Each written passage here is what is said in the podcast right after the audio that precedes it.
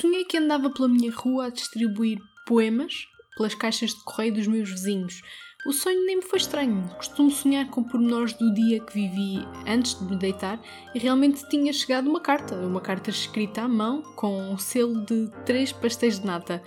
Primeiro fiquei confusa e depois. Ah, é o código postal da querida poeta Inês Francisco Jacob. Através do Instagram do Um Código Postal, podem pedir uma carta escrita à mão que chega pelo correio ou pelo e-mail. A Inês escreve sobre o que quiserem, com base em cinco palavras-chave que escolherem. Ou melhor ainda, podem dar à escritora total liberdade. Ela gosta. As cartas chegam a todo lado, a lugares onde a internet ainda não se instalou, e o que escrevemos chega a quem quisermos. E foi isso com que sonhei.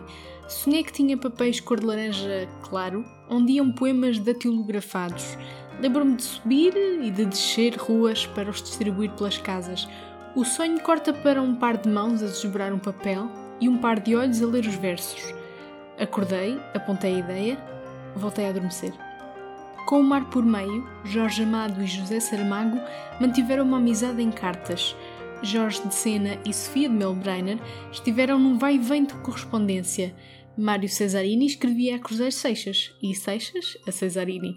Todos os amados escreviam um ao outro, todos os amigos e família também. E voltar a pegar num pedaço de papel e numa caneta transforma qualquer um num poeta, porque é preciso pensar. Com a tinta entre os dedos, há que parar e escolher bem as palavras que escrevemos na folha, porque depois não dá para as apagar. Essa reflexão e esse gesto podem ser feitos a qualquer momento. E o que preparei para vocês foi mesmo isso.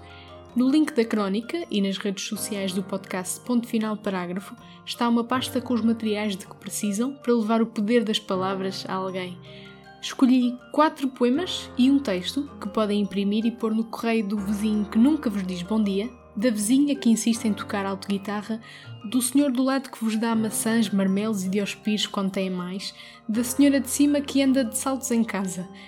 Conheçam ou não conheçam a pessoa, os versos não discriminam e impactam todo e qualquer um. Na seleção tem um poema de Luís Filipe Parrado sobre como podemos encarar a vida, um poema de Sónia Balacó sobre o amor e a amizade, versos de Sofia de Melbrenner sobre as trocas da vida e ainda Pedro Mexia a dar-nos as voltas e a dizer é o que é.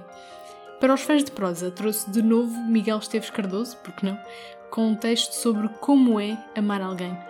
Há também folhas sem texto em que podem escrever o que quiserem ou acrescentar palavras especialmente dedicadas a alguém. Como nem todos vão querer imprimir, podem fazer o seguinte: pegar num pedaço de papel usado e fazer dele o poema, escrever à mão e levá-lo a quem quiserem a tempo do Natal e da passagem de ano. Para os poemas e textos chegarem a quem vocês quiserem, podem partilhar as versões digitais com os amigos e relembrar o poder que as palavras podem ter a levantar-nos do chão, a puxar-nos o sorriso para cima e a aquecer-nos o coração.